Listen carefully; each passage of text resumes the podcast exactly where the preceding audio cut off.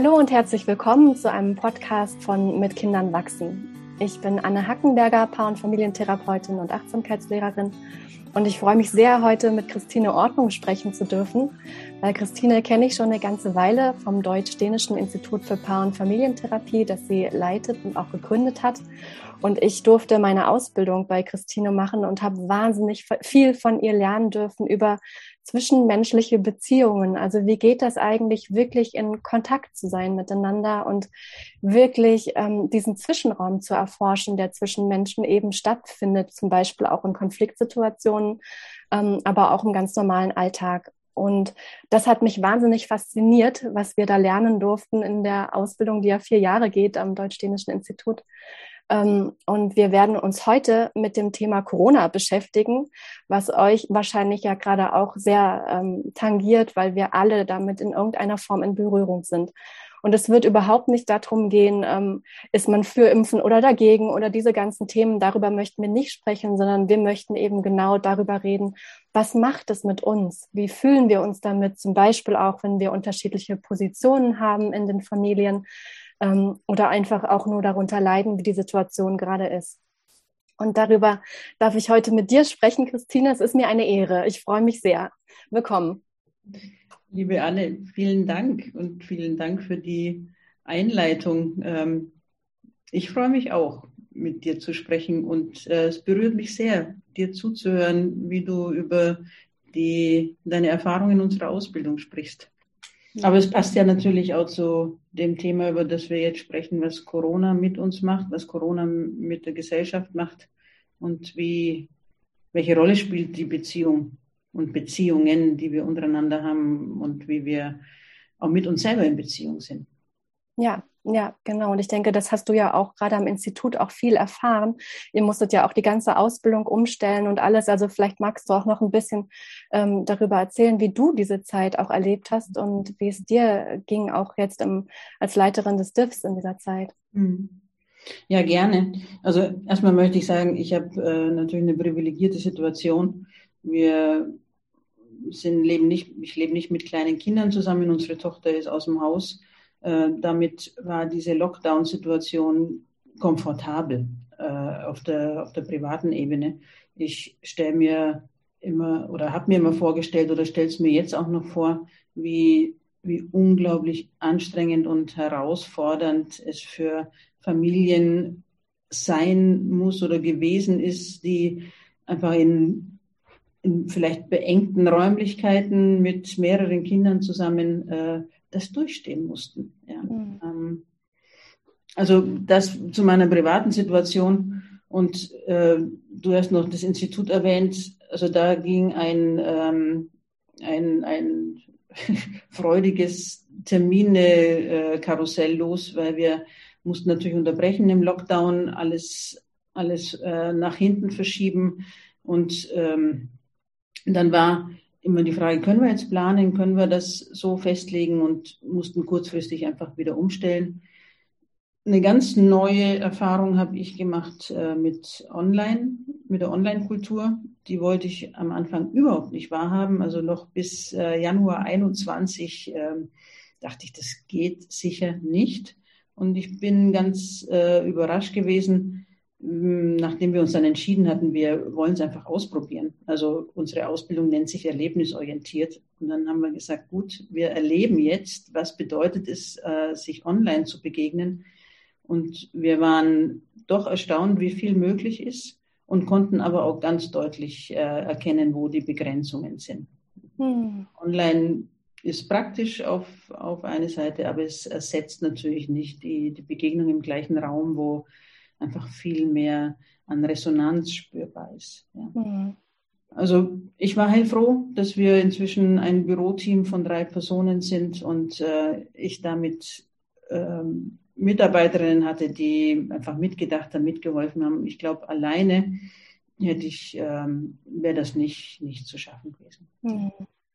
Ja, und dann sprichst du ja gleich eigentlich zwei wichtige Aspekte an. Das eine, diese Unsicherheit. Ne? Wie mhm. gehen wir überhaupt damit um, wenn wir in so einer unsicheren Situation sind, was ja für uns menschliche Lebewesen meistens nicht eine angenehme Situation ist. Mhm. Ähm, und das andere eben auch, ja, wie ist es, sich einzustellen auf was, was erstmal undenkbar erscheint, wie jetzt in unserem Fall eine erlebnisorientierte Paar- und Familientherapie-Ausbildung online zu machen. Wie soll das funktionieren? Ähm, und, und dann zu sehen, ah, kann ich damit umgehen oder nicht und was macht es mit mir? Und mhm. darum soll es ja heute auch gehen, dieses, was macht es eigentlich mit mir? Wie geht es mir damit? Und ich erinnere mich an eine Situation in der Ausbildung. Wir waren ja mein letztes mein letztes Modul oder eines der letzten fand ja noch äh, während des ersten Lockdowns statt, ähm, ganz, oder ganz zu Beginn, da gab es noch gar keinen Lockdown, das war noch ganz zu Beginn.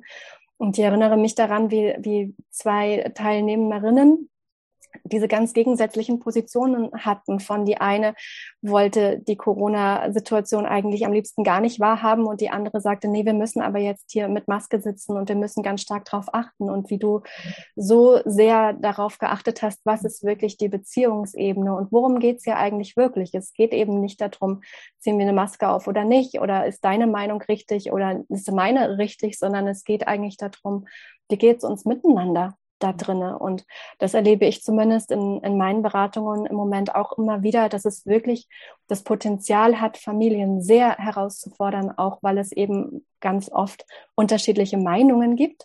Und Meinungen sind selten nur Meinungen, sondern da ist ja immer was dahinter. Da ist ja ein mhm. Gefühl angesprochen, vielleicht auch eine Erfahrung aus der Vergangenheit, die sich da nochmal wieder reaktiviert. Und ähm, ja, was sind, was sind deine, deine Sichtweisen auf diese Situation? Mhm. Ja, danke, dass du diese eine Situation in der Ausbildung ansprichst. Die erinnere ich auch sehr gut. Und äh, ich spreche nicht viel über diese Situation, aber über das, was ich dort auf der Prozessebene wahrgenommen habe oder eben auf der Beziehungsebene wahrgenommen habe. Äh, an der Oberfläche kann ich, äh, äußert jemand eine Meinung und äh, vertritt die auch vehement möglicherweise. Und ich habe, ich kann sehr wenig auf dieser Meinungsebene äh, mich, mich, mich, äh, wie sagt man denn, mich bewegen. Ähm, da ist es ganz schnell aus, da ist man ganz schnell fertig oder am Ende, weil wenn da zwei Meinungen ähm, gegenüberstehen, dann kann man debattieren. Das haben manche Menschen gelernt. Man kann diskutieren, aber das ist nicht so mein Metier. Da fühle ich mich nicht sehr wohl damit. Ähm, was ich in der Situation spannend fand und auch gern und auch eigentlich immer mich interessiert bei anderen, was liegt eigentlich dahinter? Was, äh, wie bin ich zu dieser Haltung, zu dieser Meinung gekommen? Was, was ist da, was sind meine be inneren Beweggründe dafür? Und es gibt immer was, was drunter liegt. Also äh, es gibt ja das Bild des Eisbergs, was für vieles benutzt wird und ich finde das einfach sehr, sehr, sehr plastisch. Ähm, das, was so oben auf die Schnelle sichtbar ist, ist eben nur ein Teil davon. Und wenn wir uns die Zeit nehmen oder den, die uns die Möglichkeit geben, da mal so ein bisschen mehr zu, ich würde wirklich erforschen sagen, ja, oder ähm, sich interessieren dafür. Was, was steckt da dahinter? Oft äh, wird, wird Angst deutlich. Also Angst ist ein unglaubliches Phänomen, großes Phänomen bei Corona. Ja. Oder es wird ähm, Wut taucht auf. Ja. Und diese Wut zeigt sich, die wird dann oft äh, ähm, spürbar, dass, dass es oft auch eine alte Wut ist. Ja, also wo musste ich mich immer unterordnen äh, und wo bin ich jetzt nicht mehr bereit, mich unterzuordnen? Also ich kann es anders einordnen. Und dann wird es für mich wirklich interessant, weil dann begegne ich dem anderen Menschen. Und dann höre ich auf, gegeneinander zu argumentieren. Hm.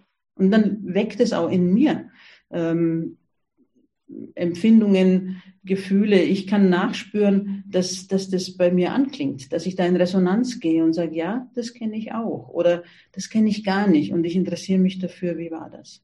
Hm. Und in dem Moment entsteht ja wirklich Kontakt, weil es geht eben nicht mehr um Meinungen und nicht mehr darum, stimmt jetzt das, was du sagst oder das, was ich sage, sondern es geht eigentlich darum, sich für den anderen zu interessieren oder die andere und zu fragen, ah, warum mhm. nimmst du das so wahr? Was bewegt dich, mhm. das so ähm, zu, zu fühlen, ja, zu empfinden? Und es ist mhm. ja auch eine Chance, was über mich selber zu lernen, weil auch wenn ich hinterfrage, warum ich ähm, jetzt diese Meinung habe und wie ich dazu komme, gibt es ja eine große Möglichkeit, was über mich selber zu lernen. Und wenn wir das äh, bereit sind zu tun, dann lerne ich was über mein Gegenüber und was über mich. Und eigentlich ist dann da eine unglaublich große Chance drin. Da mag ich vielleicht gern anschließen ein Beispiel. Ich wurde, ich war in der Berliner Abendschau für ein paar Minuten. Mhm. Und da äh, wurde eine Szene gezeigt, dass ein Mann darüber sprach, die Schwester ist äh, schwanger und deswegen haben sie ihren Vater aus, von der Weihnachtsfeier ausgeladen. Und ähm, der Vater hat es, der ist nicht geimpft, deswegen, der hat es akzeptiert ähm, zum Schutz der Schwester.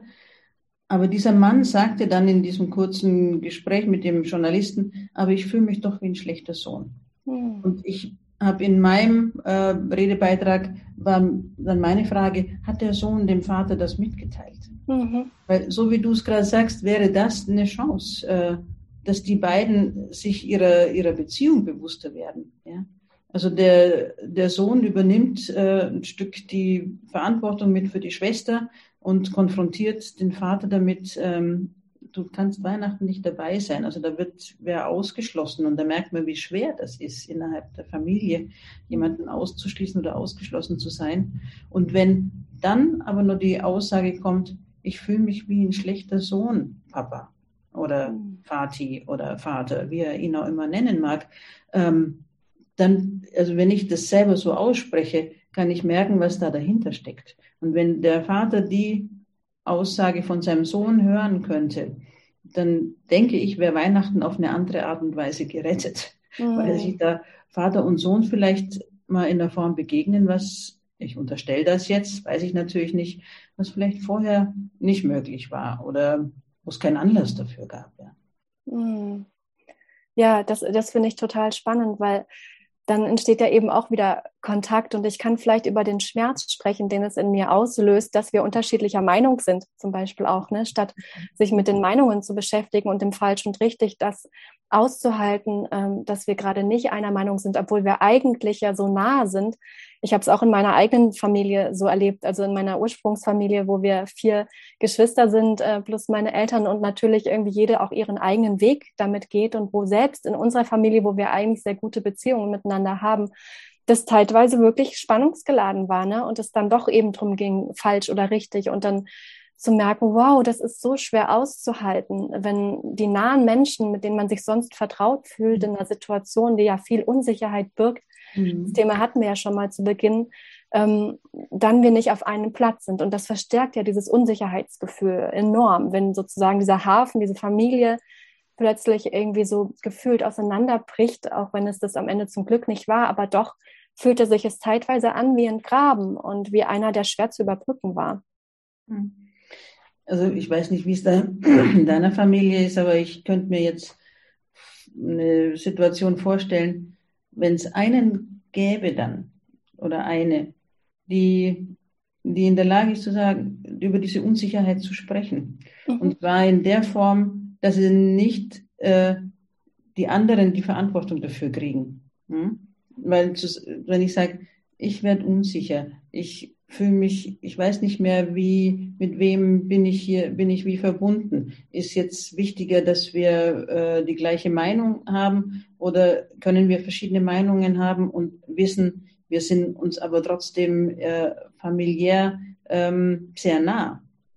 Und äh, wer schafft's in, in so einem in so einem Diskurs, wenn man äh, überlegt, wie kann ich äh, den anderen überzeugen. Also wer kann da mal kurz innehalten und sagen, was passiert mir gerade? Wie fühlt sich gerade an? Ich verliere gerade so ein bisschen die, den Kontakt. Ich weiß gerade nicht mehr, ähm, wie, wie, steh, wie stehen wir zueinander? Ja? Darf ich dich das erstmal fragen nochmal? Mhm. Das kostet aber auch Mut. Mhm. Aus so einem, aus so einem ich wollte jetzt sagen Schlagabtausch, das ist es ja gar nicht unbedingt, aber aus kann es aber werden, ja. Mhm. Ja, es mhm. kann es werden und ich mag das Wort Ringen ganz gern, mhm. weil es ist ja oft so, und ein mhm. Ringen hat, kann verschiedene Qualitäten haben. Das mhm. kann so ein Miteinander ringen und suchen sein und es kann aber auch ein Gegeneinander wirklich zum, kann zum Machtkampf werden. Ja. Mhm. Und da dann einen Moment innezuhalten und äh, sich zu vergewissern, ähm, bin ich noch, ähm, bin ich nur bei dir? Bist du nur bei mir? Oder fangen wir gerade an, uns äh, zu entfernen. Und selbst das, ich will hier nicht ein, ein ähm, ich will nicht immer in die Harmonie-Ecke äh, gehen. Es ist auch so wertvoll, zwischendurch mal zu sagen, ja, jetzt bin ich auf Distanz zu dir. Mhm. Ja, äh, aber auch das auszusprechen bedeutet wiederum Nähe. Mhm. Ja. ja. Das, also darin habe ich auch, finde ich auch das, was du vorhin gesagt hast, als eine Herausforderung und als eine Chance. Mhm. Sich diesen, die, der, sowohl den Themen, die uns vielleicht trennen, zu stellen, als auch der, der Beziehungsqualität, die wir miteinander haben. Und dann habe ich in diesem, in diesem Beitrag in der Abendschau, war dann auch meine Aussage, weil wir kennen uns in der Familie ja schon länger. Also da gibt es ja immer eine Geschichte. Und äh, die tauchen auf. Und mhm. kann ich, kann ich die, kann ich die erkennen, kann ich äh, die identifizieren und kann ich die aussprechen und mich sichtbar machen damit. Mhm. Und das ist ja sowieso wertvoll. Und da ist Corona eigentlich auch wieder eine Chance, weil, wie du sagst, ne, wir kennen uns schon länger, wir haben eine Geschichte miteinander. Mhm. Und die Themen, die jetzt mit Corona auftauchen, die gab es eventuell schon vorher. Nur die waren vielleicht nicht so deutlich, wie sie es jetzt sind, weil Corona wie ein Brennglas wirkt im Grunde, wo jetzt gerade nichts mehr versteckt werden kann. Und das wirklich so ganz, ganz deutlich wird. Und vieles ist ja auch nicht ausgesprochen. Gerade in Familien wird nicht immer alles ausgesprochen. Wenn ich jetzt zumindest mal so denke an die, die Eltern-Kind-Generation in meinem Alter jetzt, ähm, da ist es ja schon nicht unbedingt immer üblich, dass man sich so sichtbar macht. Und was du gerade beschreibst, ist eigentlich ein sich sichtbar machen und mhm. transparent damit zu sein, was passiert eigentlich gerade in mir und dafür auch die Verantwortung zu übernehmen und zu wissen, meine Gefühle sind meine Gefühle und mein Gegenüber äh, löst die vielleicht aus, aber sie sind in mir, die finden in mir statt äh, und nicht der andere ist derjenige, der die äh, jetzt äh, fabriziert, ne? sondern das passiert ja in mir. Und das ist ja auch eine Chance, vielleicht sich manches miteinander anzuschauen, was sowieso schon länger da ist. Hm. Aber das, was du gerade aussprichst, das ist die hohe Schule. Mhm. Also sich ähm, wirklich die Verantwortung zu übernehmen für die eigenen Gefühle, ist nicht so einfach. Mhm. Also wir sind ja ähm, auch der Erziehungsstil, den wir, den die meisten Erwachsenen, also ich auf jeden Fall mit meinen 60 Jahren genossen habe, der war ja, ähm, dass der andere die äh, Schuld ist an mhm. meinem, an meinem Ergehen, wie es mhm. mir geht. Also ich habe von meiner Mutter gelernt, dass wir Kinder anstrengend sind und deswegen geht's ihr schlecht. Mhm. Und äh, für mich bedeutet das, ich muss es eigentlich immer aktiv und mir bewusst klar machen, nicht der andere äh, ist, ist an meinem, ist, wie sagt man denn, ich will jetzt Schuld nicht sagen, aber äh, ist zuständig für, mhm. für das, wie es mir geht. Mhm. Das erlöst was aus in mir, was ich in mir habe. Mhm. Aber durch, äh, und das ist wirklich harte Arbeit für mhm. die Erwachsenen. Ja? Und wir geben aber unseren Kindern, geben wir ein wunderbares Geschenk mit, wenn wir anfangen, äh, da, was, da was zu verändern. Ja. Mhm. Ja, weil dann auch dieses sich falsch fühlen bei den Kindern ja weniger werden kann, weil wenn die Kinder die Verantwortung übernehmen für die Gefühle, die sie in ihren Eltern auslösen, was ja ganz schnell passiert, ähm, dann verunsichert sie das ja sehr und beeinträchtigt sie auch in ihrer eigenen Entfaltung. Mhm. Und dann sind wir jetzt aber auch wirklich bei den Familien, die es äh, extrem schwer haben, mhm. äh, im, in den ganzen Lockdown-Zeiten, aber auch in den Zeiten, wo es so unsicher ist, ist Schule offen, ist Schule nicht mhm. offen, Wechselunterricht. Und, und da will ich auf keinen Fall jetzt den Eindruck erwecken, dass äh, den Eltern dann noch mehr Last aufzulegen mhm. und sagen, jetzt seid gefälligst ehrlich und äh, geht gut in Beziehung zu euren Kindern, mhm. weil äh, die tun ja ihr Bestes mhm. Moment. Ja. Und ich will das so gern äh, ausreichend würdigen und anerkennen, was, was da an Überforderung, an Belastung da ist. Mhm. Weil unsere Gesellschaft ist ja anders, äh, hat sich ja immer mehr dahin bewegt, dass äh, Kinder in der Ganztagsbetreuung sind und Eltern möglichst äh, beide arbeiten können. Und jetzt plötzlich ist das komplett zusammengebrochen. Mhm. Es waren, wie viele Menschen sind in der Familie? Vier bis sechs, äh, sieben maximal, also was heißt maximal? Nein, aber so die, in der Regel. Und die müssen plötzlich äh, die ganze Zeit in der Wohnung zusammen verbringen. Mhm. Und äh, das zu stemmen und sich wieder in, in diesem, also wieder zu, zu überlegen, wie sind wir als Familie miteinander? Mhm. Äh, das ist für manche sicher eine Chance, aber für andere auch ähm, eine sehr quälende Situation gewesen. Oder ist es nach? Ist es noch, ja, gerade ja noch mal intensiv, ne, wo ganz, ganz viel Omikron äh, durch die Gegend schwirrt. Und ähm, in meinem Umfeld jedenfalls sind es gerade richtig viele, die mit den Kindern zu Hause sein müssen, manchmal auch schon zum zweiten Mal. Und das kann einen wirklich auch verrückt machen, in, in kleinen Wohnungen, vielleicht noch in der Stadt und ohne Garten, dann diese Situation aushalten zu müssen. Und wenn dann der Anspruch auch noch hoch ist, ich müsste jetzt auch immer noch ruhig und gelassen bleiben, dann wird es sowieso noch schwieriger. Und dann ist es vielleicht manchmal ehrlicher hinzugucken und zu sagen, ähm, es ist gerade überhaupt nicht einfach. Äh, mhm. Und ein Satz, den ich, äh, glaube ich, tausendfach zitiert habe von dir und der mir unglaublich eingegangen ist, ist dieses So ist es. Mhm. Was du manchmal gesagt hast in Situationen, wo wirklich mhm. es so schwer auszuhalten war, ähm, dass diese Situation eben so ist.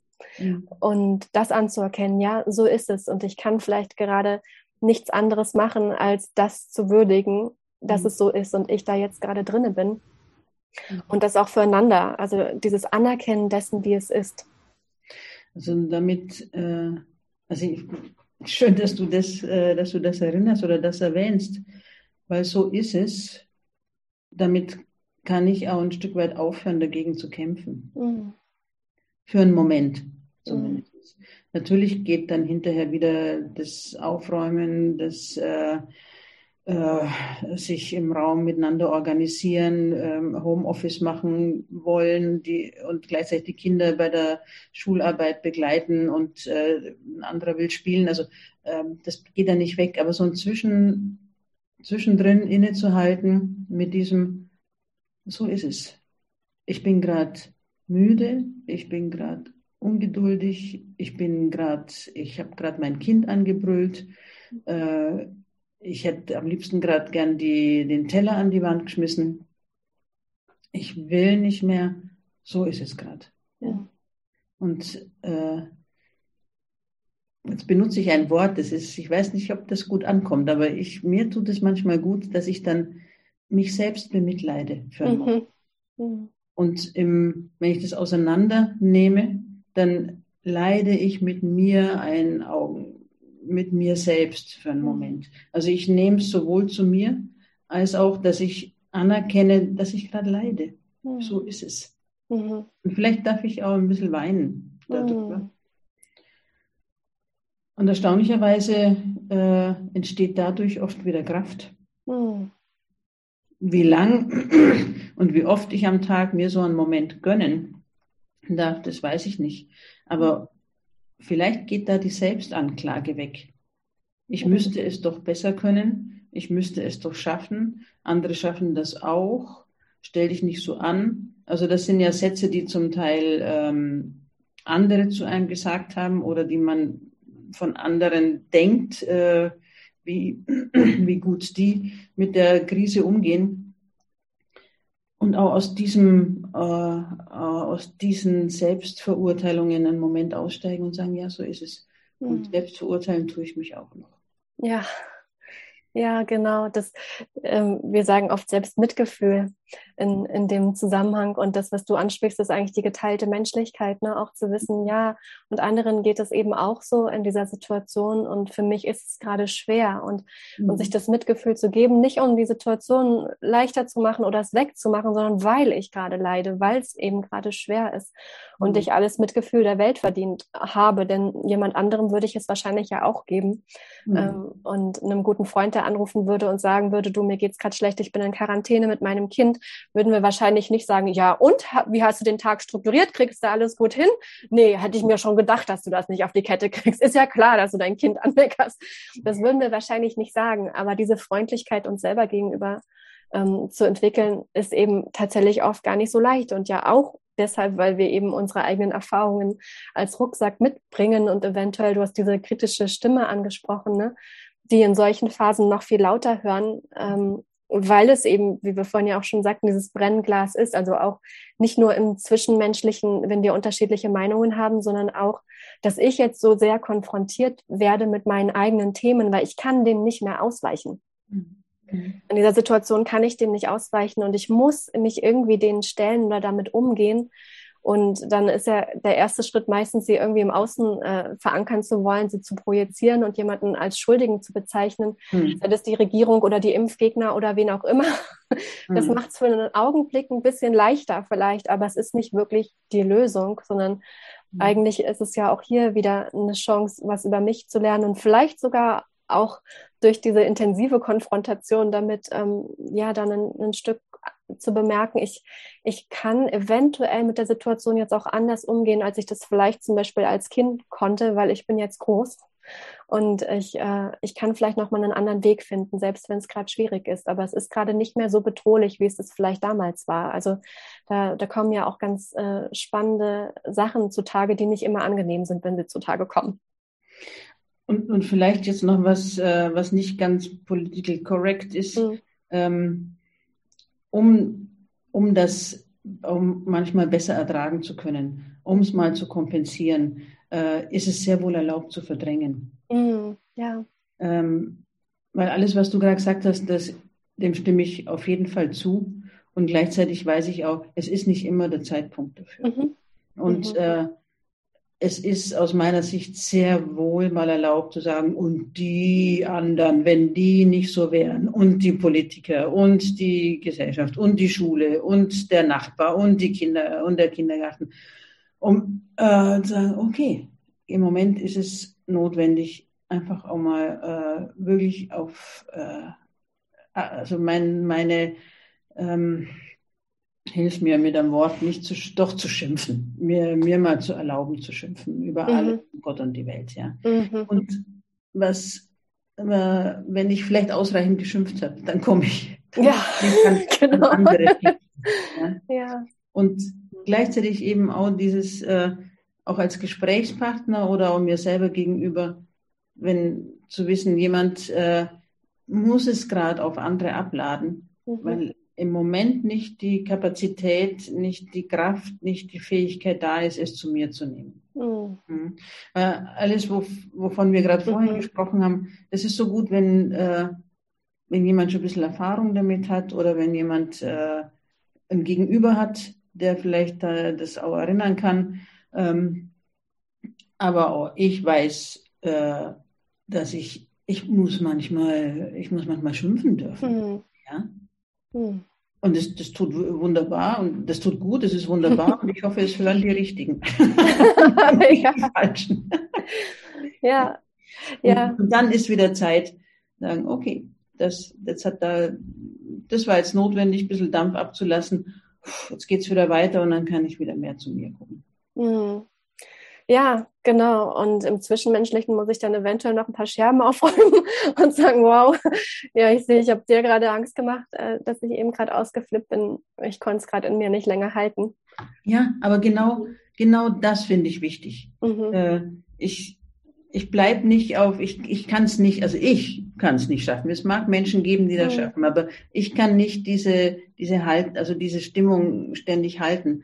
Ich rutsch mal runter, ich äh, schlag mal über die Stränge nach oben und du hast es gerade so schön formuliert, dann muss ich mal, muss ich manche Scherben einsammeln und den anderen dann eben auch fragen, wie, wie schwer, also wie schlimm ist es für dich, ja? Mhm. Und äh, da habe ich jetzt gerade noch mal von Jesper Juhl einen Originalton gehört, der dann sagt, dieses äh, auf den anderen zugehen danach, mhm. auch auf die Kinder zugehen danach ist so wichtig, aber bitte nicht mit dieser süßlichen Entschuldigung. Mhm. Mir so furchtbar leid und ich werde es nie wieder tun, mhm.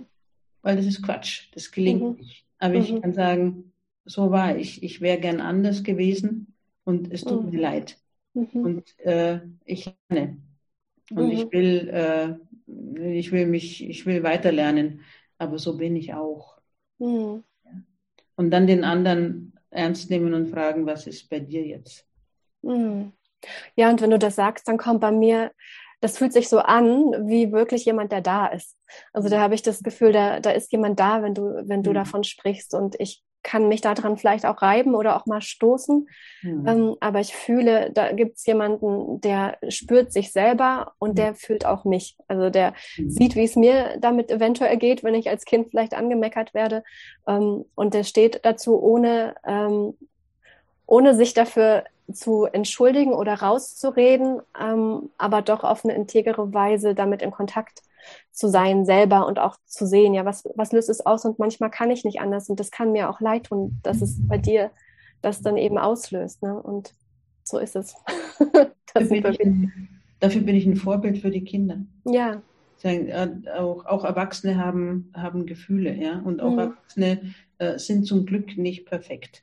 Auch Erwachsene mhm. liegen manchmal verdammt daneben und mhm. ähm, schnauzen mich an, ähm, machen mir Angst, äh, fühlt sich nicht gut an und die können aber hinterher zu mir kommen. Mhm. Und ich kriege nicht die Verantwortung dafür. Mhm. Mhm. Genau. Ja, und in dem Moment, wo ich vielleicht selber darüber auch verzweifelt bin, dass ich mich jetzt gerade so verhalten habe, ne, weil ich vielleicht gerade unter einem totalen Druck leide, und meine Kinder angeschrien habe oder ähnliches, dann bin ich ja auch manchmal mehr mit meinen Gefühlen beschäftigt. Also damit, dass ich ein schlechtes Gewissen habe, dass ich mich schäme, dass ich ähm, jetzt äh, da Angst habe, die Verbindung äh, beschädigt zu haben, dass mir meine Kinder jetzt leid tun. Und das ist ähm, vielleicht auch wichtig, sich in einem ersten Schritt dieser Gefühle bewusst zu werden und selber dafür da zu sein, also sich selber damit erstmal zu sehen und zu fühlen.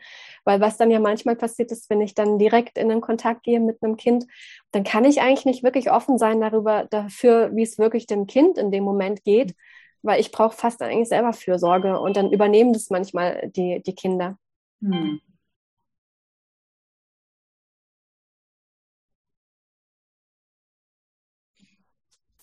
Ja, also diese Situation, wenn wir eigentlich mit uns selber beschäftigt sind, mit unseren Gefühlen und eventuell mit den Kindern in Kontakt gehen und dann eigentlich gerne auch für sie da wären, aber eventuell eben so sehr mit uns beschäftigt sind. Ne? Wie, wie können wir damit anders umgehen? Hm. Und das bedeutet, was auch nicht einfach ist in dem Moment, ein bisschen Zeit lassen. Mhm. Also mir, mir die Zeit geben. Auch das gehört schon ein bisschen zur, zur höheren Schule und wird halt nochmal deutlich, ähm, es ist anstrengend gewesen oder es ist weiterhin anstrengend für Erwachsene und auch für die Kinder. Und vielleicht nochmal jetzt auch ein Blick aus Kindersicht. Mhm. Ähm, wenn, wenn wir darüber sprechen, dass Erwachsene sich anstrengen, dann können wir davon ausgehen, dass sich Kinder doppelt so sehr anstrengen. Mhm. Also sie, erstens mhm. kopieren mhm. sie, äh, kooperieren oder und kopieren das Verhalten der Erwachsenen, ähm, was wir heute wissen aufgrund der Forschung. Und ähm, sie sind nun mal viel jünger, haben viel weniger Erfahrung und wollen es unglaublich richtig und gut machen. Mhm. mhm. Und wenn, wenn Eltern in, in eine Überanstrengung gehen, in eine Hilflosigkeit geraten, äh, dann fehlen sie so ein bisschen als, als Leuchtturm, hat Jesper Juhl immer gesagt, so mhm. als, äh, als feste Instanz in der Familie. Und dann fangen Kinder an, äh, äh, die Führung zu übernehmen oder die, die feste Instanz zu werden. Und sie machen es auf ihre Art und Weise. Das ist oft nicht sehr, sehr geschickt aus Erwachsenensicht, aber sie strengen sich wahnsinnig an. Äh, und das zu würdigen, wird, glaube ich, die nächsten Jahre unsere Aufgabe sein, weil äh, Kinder mit, schaffen diese Anstrengung nicht über unendlich lange Zeit. Und unendlich lang sind zwei Jahre. Das mhm. ist viel zu lang. Mhm. Und äh, wir, wir erkennen manche Symptome bei Kindern, dass sie, ich habe mir im Vorfeld ein paar Gedanken gemacht, also sie werden zum Teil kindlicher wieder. Mhm. Ja? Sie mhm. werden ängstlicher, äh, sie werden scheuer, äh, sie verlieren manche Fähigkeiten, die schon da gewesen sind. Und äh, also zum Teil fallen sie in Verhaltensweisen zurück, die, die, sie, die sie als kleinere Kinder hatten oder die, wo sie sich vielleicht schon ähm, rausgearbeitet haben. Ähm, Kinder mit Migrationshintergrund, die in zwei Kulturen leben, also in der Schule, in der westlich orientierten deutschen Kultur und zu Hause eben noch in der, äh, in der türkischen, arabischen, anders gearteten Kultur. Äh, die Balance fehlt. Hm? Sie verlieren zum Teil die, äh, die Sprachkenntnisse auf Deutsch. Sie äh, sind wieder mehr eingebunden in die familiäre Kultur, was ja auch wichtig ist, dass es die gibt. Aber es wird, äh, sie sind wieder unsicher im, im Außen, wenn sie wieder in die Schule zurückkommen. Und das alles müssen wir unbedingt berücksichtigen. Und bitte immer unter dem Aspekt, dass ähm, die Kinder sich sehr, sehr angestrengt haben in der Zeit, es gut und richtig zu machen. Hm. Und wenn Eltern in eine, in eine Krise geraten, wenn Eltern erschöpft sind, wenn Eltern über ihre Grenzen gehen müssen, ähm, ist es, sind die Kinder diejenigen, die sich oft äh, als falsch und schuldig fühlen. Mhm. Ja. Mhm. Äh, weil wenn ich selber als Mutter gerade einfach die Kraft nicht mehr habe, all das zu bedenken, worüber wir vorhin gesprochen haben. Mhm. Äh, und ich bin vielleicht mit meinem Kind alleine in, in den Wochen, dann äh, schaffe ich es nicht, so die Gefühle zu mir zu nehmen und diese äh, guten Worte zu finden. Und deswegen braucht es dann eben auch die Institutionen und es braucht andere Menschen, die wenn wir dann endlich wieder aus dem Lockdown rauskommen und oder aus dieser Beengtheit rauskommen, mit einem, mit einem sehr, sehr zugewandten und offenen Blick äh, die, den Kindern begegnen und die vielleicht heftigen Symptome, äh, manche Kinder ziehen sich zurück, andere Kinder werden unglaublich fordernd, vielleicht auch aggressiv, ja, ähm, was sehr, sehr gut nachvollziehbar ist nach so viel Enge. Äh, und dann brauchen wir dann wiederum die PädagogInnen, die aber auch am Limit sind, äh, um das aufzufangen. Und wenn ich jetzt mir gerade selber zuhöre, dann ist es fast, ähm, dann ist es ein Fass ohne Boden, weil mhm. gerade eigentlich alle am Limit sind. Mhm. Ja. Und die Frage ist, wie kommen wir sinnvoll weiter äh, mit diesem Limit? Ja, und, und was du ansprichst, ist ja eigentlich auch wieder dann nicht nur auf das Verhalten des Kindes zu schauen, was vielleicht sich eben jetzt gerade anders ähm, zeigt, als es vielleicht vorher war, äh, auffällig wird oder mhm. stört oder was auch immer oder ganz still wird. Ne? Auch das gibt es ja, wie du auch gerade sagtest. Und, und nicht zu meinen, jetzt muss ich irgendwie an einem Kind noch rumziehen und rumdoktern, weil das soll sich doch wieder normal verhalten, in Anführungsstrichen, mhm. sondern zu sehen, es ist auch immer ein ganzes Familiensystem, es ist immer die ganze Familie, die ähm, die damit zu tun hat. Und wir haben eben alle unsere Belastungen in dieser Situation. Die ist einfach eine sehr herausfordernde Situation und wir stecken es mehr oder weniger weg und haben, sind mit unseren eigenen Themen da, mit unseren eigenen Mustern. Und so geht es ja eigentlich auch immer darum, dann nicht nur mit einem Kind dann äh, zu sagen, ah, das ist jetzt falsch und das müssen wir jetzt wieder hinbiegen, sondern wie können wir als Familie alle gemeinsam unsere Themen da drinnen sehen und anschauen, was wir daraus in dem Miteinander ähm, gemacht haben und was gibt es da vielleicht an Entlastung auch für die Kinder, dadurch, dass ich mir vielleicht meine Themen eben anschaue oder sehe, ah, ich, ich kann da von mir selber was verstehen und dann braucht es vielleicht mein Kind gar nicht mehr unbedingt so in seinem Verhalten zu zeigen. Ne? Hm. Also da ich jetzt zwei, gerade bin ich so an diesem Limit gelandet, was so, mhm. so ein ganz pessimistischer Blick ist, mhm. aber es, äh, ich habe auch einen Ausblick. ähm, also wenn ich so die Institutionen angucke, wo, wo PädagogInnen ähm, mit der Situation kämpfen und straucheln, da äh, würde ich gern was aufgreifen, was Udo Bär auch in einem seiner letzten Bücher, äh, Corona in der Seele, mhm. mit äh, darauf hinweist, er sagt, Spielen ist so mhm. unglaublich mhm. wichtig. Also mhm. das ist ein Appell von mir an alle Kindergärten, an alle Schulen.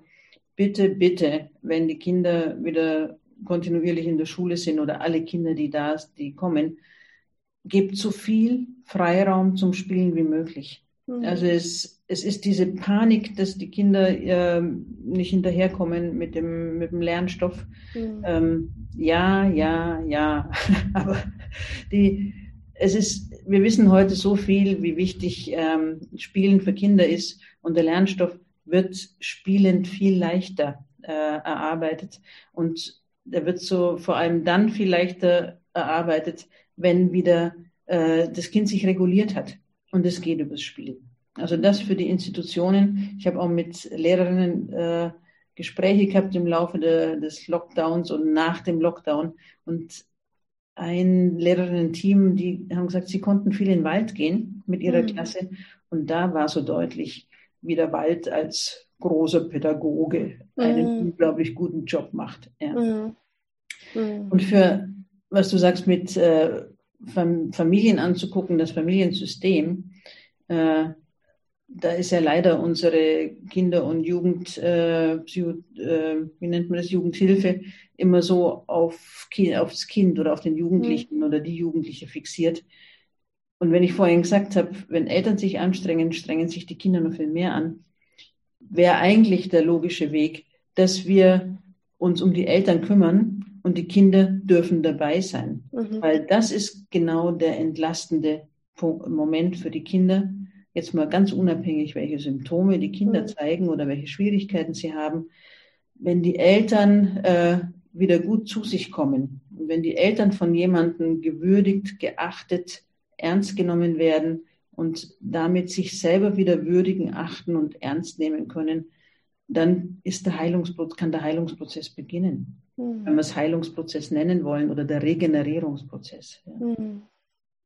Ja, und das ist ja auch so eigentlich ein, ein wirkliches Merkmal vom DIF, vom Deutsch-Dänischen Institut, dass es genau darum geht, ja. eben nicht ähm, an den Symptomen eines Kindes herumzudoktern, sondern in erster Linie wirklich diese, die ganze Familie zu begleiten. Und wenn du eben gerade sagtest, es braucht wirklich jetzt auch diese Begleitung, ne, dann ist es ja auch eigentlich ein einen Hinweis zu sagen, es ist in Ordnung, sich Unterstützung zu holen, ähm, wenn man selber vielleicht auch nicht mehr weiter weiß und zu sagen, ah, wir brauchen jetzt was. Und ich will ganz kurz auch auf das Unterstützungsangebot eingehen, was ihr ganz ad hoc habt. Also die, die Hotline, ähm, die gleich schon zu Beginn von Corona ja auch äh, am DIF eingerichtet wurde. Wenn es mal richtig äh, schwierig gerade ist, dann kann man da auch anrufen. Reden hilft, heißt die. Wir können die auch nochmal hier in die Show Notes packen. Ähm, das ist was, was eben auch für kurz einfach mal eine Entlastung sein kann, wenn ich mal mhm. Dampf ablassen muss oder wenn ich einfach mal gerade jemanden brauche, der mir zuhört und ähm, mhm. und wertschätzend und ach, acht, also achtsam, aber auch mhm. acht, wie sagt man, ja, also mit Achtung für mich da ist, respektvoll, ja, dann, ähm, dann kann das auch schon total hilfreich sein. Ja, danke, dass du das erwähnst, ja. Ähm, es gab ja im März 2020 gab es viele Initiativen und mhm. äh, ich habe überlegt, was können wir vom DIF? Mhm. Und wir können am besten zuhören, ähm, wirklich an entgegennehmen, was der andere, die andere sagt und erzählt und keine schnell, wir bieten keine, wir können keine schnellen Lösungen anbieten, aber wir können dieses Anerkennen und das Würdigen des, des Themas und ähm, das ist unsere Fähigkeit mit dem Wissen, dass dann im anderen sich eine, eine eigene, eigenen weitere Schritte entwickeln können. Mhm. Oder wirklich auch erstmal nur dieses, es hat gut getan zu erzählen. Es hat mhm. gut getan zu reden. Und deswegen auch dieses, ähm, die Hotline Reden hilft. Ja. Ja. Genau. Und wir werden die, wir behalten die bei. Die Hotline wird weiterlaufen, auch wenn Corona vorbei ist, weil es äh, alle so bereichernd finden. Mhm. Ja, weil es geht eben nicht darum, Ratschläge zu erteilen und kurzfristige Lösungsstrategien zu erarbeiten, sondern in erster Linie erstmal anzuerkennen, wie es ist. Und dann kann daraus ja auch wieder eine eigene Ressource entstehen, den eigenen Weg zu finden oder vielleicht auch was äh, zu verändern. Aber erstmal geht es darum, überhaupt präsent zu sein mit dem, wie es eben gerade ist. Ja. Das und, und du hast vorhin auch nochmal angesprochen, dass das auch ein, ja, das Hauptthema vom DIF ist, dass wir mhm. mit der ganzen Familie arbeiten und vor allem die Kinder aus, von, aus der Verantwortung für das Familiensystem entlassen. Mhm. Weil äh, es ist kindimmanent, dass sie ähm, sich zuständig fühlen für die Eltern, wenn die Eltern es zeitweise nicht schaffen oder lange nicht schaffen. Mhm. Ähm, deswegen ist ja unser, unser Anliegen so groß, dass wir mit der ganzen Familie arbeiten und dass die Kinder miterleben können, wie die Eltern wieder Kraft kriegen, wie die Eltern wieder sich in ihre Schuhe stellen können und ihr Leben äh, in die Hand nehmen können. Mhm. Und ich plädiere so sehr, dass äh, jetzt in den nächsten Jahren nicht unzählige Kinder in Therapie geschickt werden, mhm. sondern dass wir immer mehr Fachleute dazu bringen, dass sie sich mit der gesamten Familie zusammensetzen und dass sie mit den Erwachsenen ins Gespräch gehen. Ja, und dafür ähm, bietet er auch diese ganz, ganz wundervolle Ausbildung an, die ich wirklich sagen muss. Für mich war das äh, life-changing. Also ich glaube, ähm, das war das Wertvollste, was ich gemacht habe, jemals in meinem Leben, diese Ausbildung zu machen am Deutsch-Dänischen Institut. Und ähm, ich kann das wirklich einfach nur auch ans Herz legen. Das ist sowohl für, für die private Situation, also für die eigene Familie hilfreich, als aber auch eben, wenn jetzt hier jemand zuhört, ähm, der auch gerne jemand sein möchte, der diese Unterstützung anbieten kann, was wirklich, denke ich auch und erlebe ich auch, sehr, sehr gebraucht wird. Ähm, vielleicht magst du einfach äh, noch ein paar Worte auch erzählen zu der Ausbildung der nächsten, die beginnt jetzt ja im, im Mai wieder ne, von, von neuem und ist einfach wirklich eine so unglaublich wertvolle Sache, ja. Ja, vielen Dank. Das ist natürlich, tut natürlich gut, das äh, von dir zu hören, die die Ausbildung äh, erlebt hat. Ähm, weil ich hoffe, dass es äh, genau diesen Effekt, äh, Effekt hat, den ich mir, den, was ich mir sehr wünsche.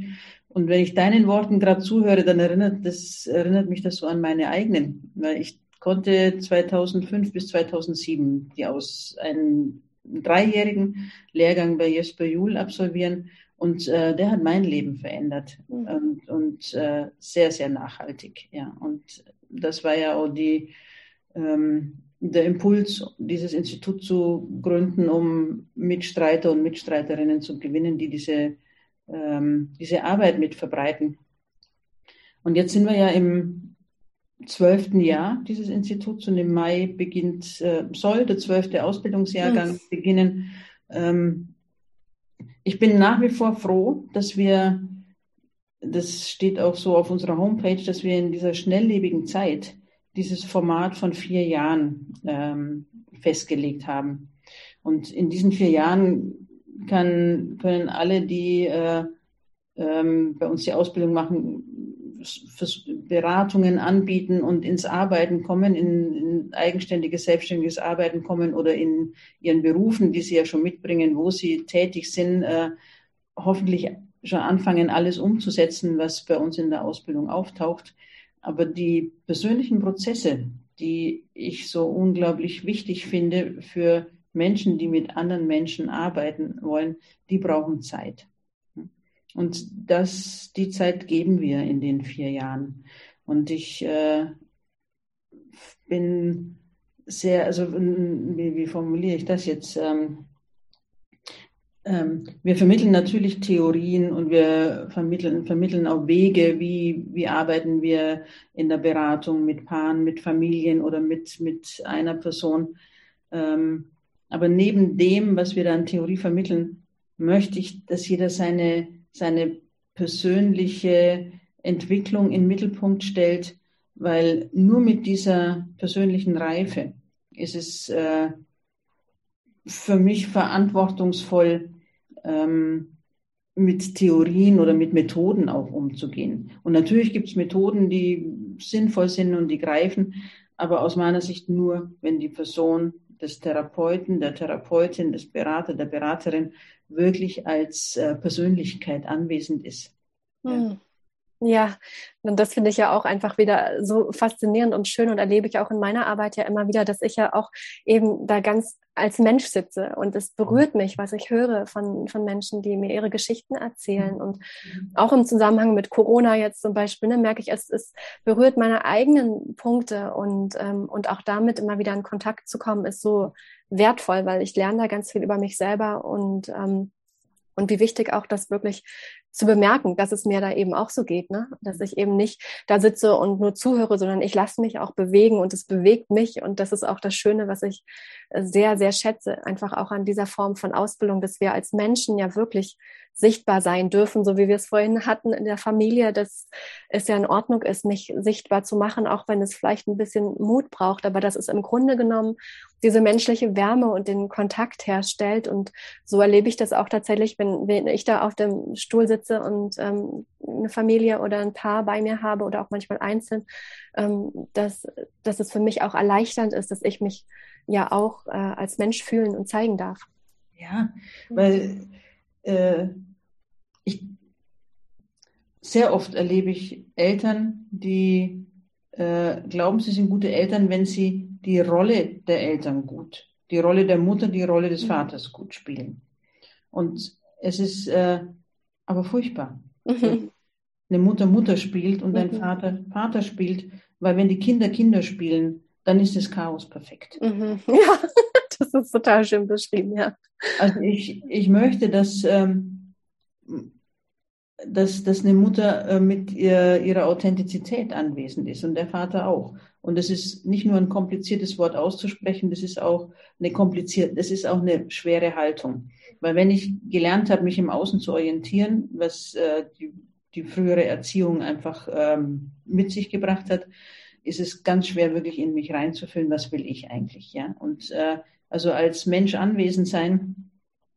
Und Sie brauchen dann bitte in einer Hilfesituation einen, ein Gegenüber, der, der, die als Mensch anwesend ist. Ja? Wenn ich dann nämlich als Beraterin äh, auch die, auch äh, die Rolle Beraterin der spiele. spiele, dann ist es ein Schauspiel und dann schließe ich mich dem Rollenspiel an äh, und dann äh, bleibe ich an, an, einer, an einer glatten Oberfläche und, äh, und Kinder sind diejenigen, die das am deutlichsten entlarven mhm. und äh, eigentlich äh, verloren sind dabei. Ja? Mhm. Weil die können an so einer glatten Oberfläche keine, keine Reibung, keine Wärme, weder die, äh, die, die Schmelzwärme noch die Reibungswärme kriegen. Ja? Mhm. Die brauchen jemand, der so un, unvollkommen, wie wir nun mal sind als Menschen, mhm. wirklich da ist und sich sichtbar macht. Ja, mhm. ja, ja, genau. Und ähm, also wenn ich jetzt vielleicht hier als Eltern zuhöre und denke, ah, ich hätte Lust mit jemandem ähm, zu arbeiten, der eben diese Ausbildung genossen hat, ähm, vielleicht kannst du was dazu sagen, wo mhm. man Menschen finden kann, die das äh, gelernt haben. Ich gehöre auch dazu zum Glück, aber es gibt noch viel mehr. Und ich weiß, dass ihr eure Website jetzt auch neu macht und ich glaube, da werden auch äh, viele Beraterinnen mit auftauchen, richtig? Mhm. Also auch schon jetzt auf der alten Website, die jetzt noch äh, knapp 14 Tage online ist, ähm, gibt es einen Button, der heißt Beratung für alle. Und wir haben, äh, da gibt es drei Abteilungen. Einmal bieten wir auch Beratung in unseren äh, Ausbildungsmodulen an. Mhm. Also das ist kostenfrei für die Familien und äh, es ist für uns sehr, sehr wertvoll, weil wir, weil wir lernen können dabei. Die Familien, die bekommen ähm, mit Beratung von einer Auszubildenden, einem Auszubildenden, immer mit Live-Supervision des Ausbilders, der Ausbilderin. Die mischen sich ein, äh, die AusbilderInnen, und manchmal übernehmen sie auch. Also ich glaube, für die Familien ist es ein sehr, ähm, sehr interessantes Erleben. Neben der Beratung können sie nämlich auch immer hören, wie äh, Auszubildende mit äh, ähm, AusbilderInnen sprechen. Mhm. Also man kriegt nur so eine Meta-Ebene mit. Mhm. Das ist eine Möglichkeit, die, wie gesagt, die ist kostenfrei, findet man auf der Homepage die Termine oder sollte bei uns im Büro anrufen. Ähm, die zweite Möglichkeit ist, dass es äh, Auszubildende im dritten und vierten Jahr äh, bieten Ausbildung an und die sind in indirekter Supervision bei uns äh, äh regelmäßig. Und dann gibt es eine Liste von äh, Menschen, die zertifiziert sind, so wie du, die die Ausbildung abgeschlossen haben, die findet man auch auf unserer Homepage. Auf der neuen Seite ist die bisschen, ist die prominenter und äh, besser zu finden. Ja. Hm. Also ich höre auf jeden Fall, es gibt viele Möglichkeiten, ne? auch dann, wenn man vielleicht nicht so viel Geld ähm, dafür ähm, aufbringen kann, dann gibt es eben diese Möglichkeit in der Ausbildung ähm, als Familie aufzutauchen. Und ich habe das ja auch mehrfach erlebt, sowohl in der Beraterinnenrolle dann als auch ähm, als Familie dort zu sein. Und ich kann sagen, das ist immer ein sehr besonderes Erlebnis, auch weil natürlich andere mit dabei sind, aber das sich mehr anfühlt wie Rückenstärkung und wirklich getragen zu sein von Menschen, äh, die so viel Wohlwollen haben und so ein Interesse haben an diesem zwischenmenschlichen Kontakt, dass es einfach sich ganz sicher angefühlt hat jedes Mal. Also ich kann dafür wirklich auch nur ähm, Werbung machen. Und ich glaube, das ist ja eher für Familien, die in Berlin sind, nicht wahr? Ja, natürlich. Also es können auch Familien von woanders herkommen, aber die Anreise ist natürlich dann äh, sehr aufwendig. Ähm, wir mhm. haben Ausbildungsmodule hier in Berlin und jetzt äh, inzwischen auch in Schloss Trebnitz. Das ist mhm. so eine Stunde östlich von Berlin. Mhm. Und Familien kommen. Und äh, weil wir vorhin auch über Online gesprochen haben, gibt es diese Option eventuell auch online oder ist das nicht möglich? Ich, damit habe ich tatsächlich noch nicht experimentiert, ähm, dass wir, wenn wir im Ausbildungsmodul sind, eine Familie per Zoom oder ähm, Videokonferenz reinholen.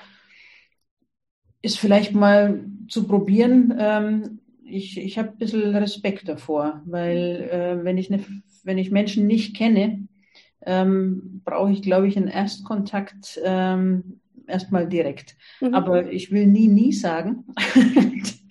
äh, vielleicht ist irgendwann mal das erste Mal und äh, wir, wir merken, dass es bis zu einem gewissen Grad möglich ist, ja. Mhm. Ja, also mal schauen, was da noch passiert. Aber auf jeden Fall gibt es eben auch jetzt, äh, da ist der zwölfte Jahrgang, ist schon elf Jahrgänge, die äh, die Ausbildung auch absolviert haben. Und, ähm, und da ist auf jeden Fall viel ähm, Unterstützungsmöglichkeit, äh, wenn es gewünscht ist. Und das ist nochmal für mich wirklich wichtig zu sagen, es geht nicht darum, abzuwarten, bis irgendwie alles äh, zu Bruch gegangen ist oder zu meinen, nee, ich darf keine Unterstützung in Anspruch nehmen, weil alle anderen schaffen das ja auch.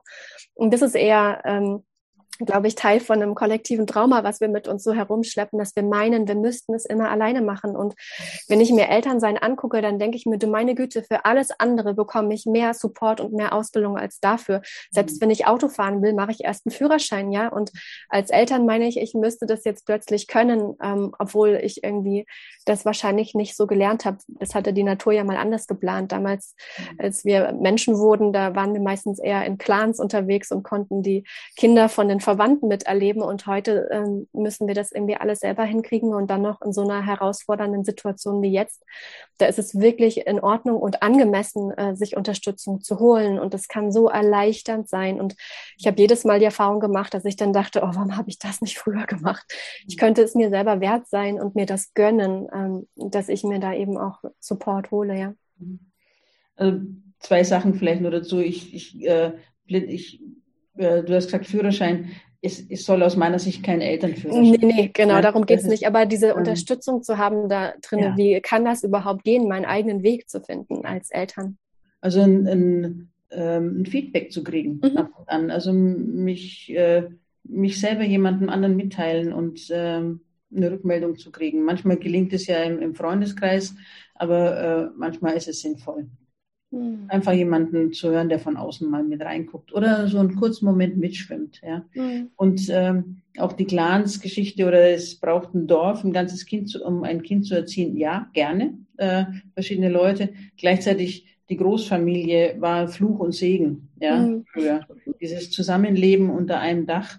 Äh, hat sich ja dann auch herausgestellt, dass es oft ein ähm, ökonomischer Grund war. In dem mhm. Moment, wo es möglich war, äh, äh, eigenständig zu leben, haben das auch viele getan. Ich finde es prima, wenn es ein Mehrfamilien, wie heißt, Mehrgenerationshaus gibt. Mhm. Ähm, aber es müssen nicht unbedingt die eigenen Eltern sein. Mhm. Ja, das ist auch nochmal spannend, genau. Und mit jedem hat man eben wieder seine eigene Beziehung. Und da gibt's immer viel Stoff in Beziehungen. Es halt, geht es einfach generell eher um Wachstum als um Harmonie. So ist jedenfalls mein äh, Fazit nach vielen ja. Jahren Beziehungen, dass es nicht darum geht, dass immer alles harmonisch ist. Und das ist vielleicht auch jetzt nochmal wichtig zu sagen. Es geht auch selbst dann, wenn ich mir Unterstützung nicht hole, nicht darum, dass es dann immer nur schön ist, sondern es geht darum, das Wachstumspotenzial zu heben, was eben auch in äh, schwierigen Momenten liegt und mich selbst besser kennenzulernen, mein Gegenüber besser kennenzulernen und wirklich in Kontakt zu gehen miteinander und nicht äh, zu machen, dass jetzt alles schön ist. Darum geht es eigentlich nicht, sondern es geht wirklich mehr um einfach diesen zwischenmenschlichen Kontakt. Ne? Genau, ja. Ja, ja, vielleicht noch als, als kurzen Hinweis auch, dass ich ähm, im März eine Jahresgruppe starte, weil du hast vorhin so schön gesagt, Christine, es braucht Raum. Und ich habe auch dieses Gefühl, es braucht Raum, um die eigenen inneren Themen bewegen zu können. Ähm, und auch Raum dafür, Selbstfürsorge für sich selber, Selbstmitgefühl, wie du es vorhin auch gesagt hast, ne, zu entwickeln und zu schauen, wie kann das wirklich Platz finden in meinem Leben. Und darum wird es jetzt ein Jahr lang gehen, ähm, in ich Eltern begleite, eben gut für sich selber zu sorgen, ähm, und aber auch die ganzen inneren Themen anzuschauen, die vielleicht aus den Herausforderungen im Alltag, die uns zu begegnen, entstehen und die eigentlich ähm, ja die Elternschaft zum Wachstumskatalysator machen, wie ich das manchmal ganz gerne formuliere. Und da freue ich mich total. Wenn ähm, ihr Interesse daran habt, dann könnt ihr gerne auf meiner Website äh, nachschauen und es wird auch ein kostenfreies Webinar geben im Abo Online Center am 22. Februar, also schon ganz bald. Wenn ihr Lust habt, ein bisschen reinzuschnuppern, dann könnt ihr sehr, sehr gerne da dabei sein und dann für euch schauen, ob vielleicht dieses Jahrestraining, die Jahresgruppe für euch ein guter Platz sein kann, um euch selbst ein bisschen Raum zu geben für die innere Entwicklung und für Selbstfürsorge und Selbstmitgefühl. Oh, das ist ein wunderbares Angebot, Anne. Also erstens, man darf schnuppern und zweitens habe ich ein Jahr Zeit, immer wieder mich, mich damit zu beschäftigen und nicht nur, wenn ich in der Krise stecke. Ja, genau. Und auch der Gemeinschaftsaspekt ist für mich einfach auch einer, der immer wieder schon eine Rolle auch spielt, andere zu haben, die mit mir ähm, gemeinsam diesen Weg gehen ähm, und, und da auch die Unterstützung zu erhalten. Deswegen freue ich mich total. Es ist gerade mein Herzensprojekt und ich bin ganz aufgeregt und hoffe, dass das klappt und freue mich darüber. Das wünsche ich dir und äh, ich weiß, dass die Menschen bei dir in sehr guten Händen sind. Hm. Dankeschön.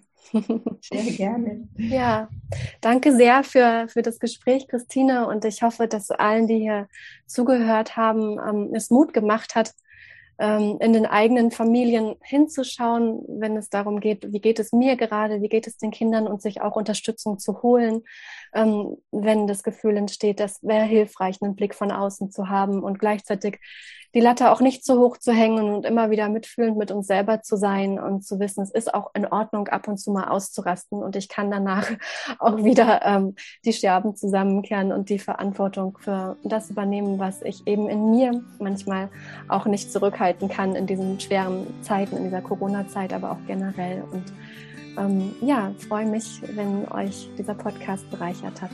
Dankeschön. Danke, Christine. Danke dir, Anne.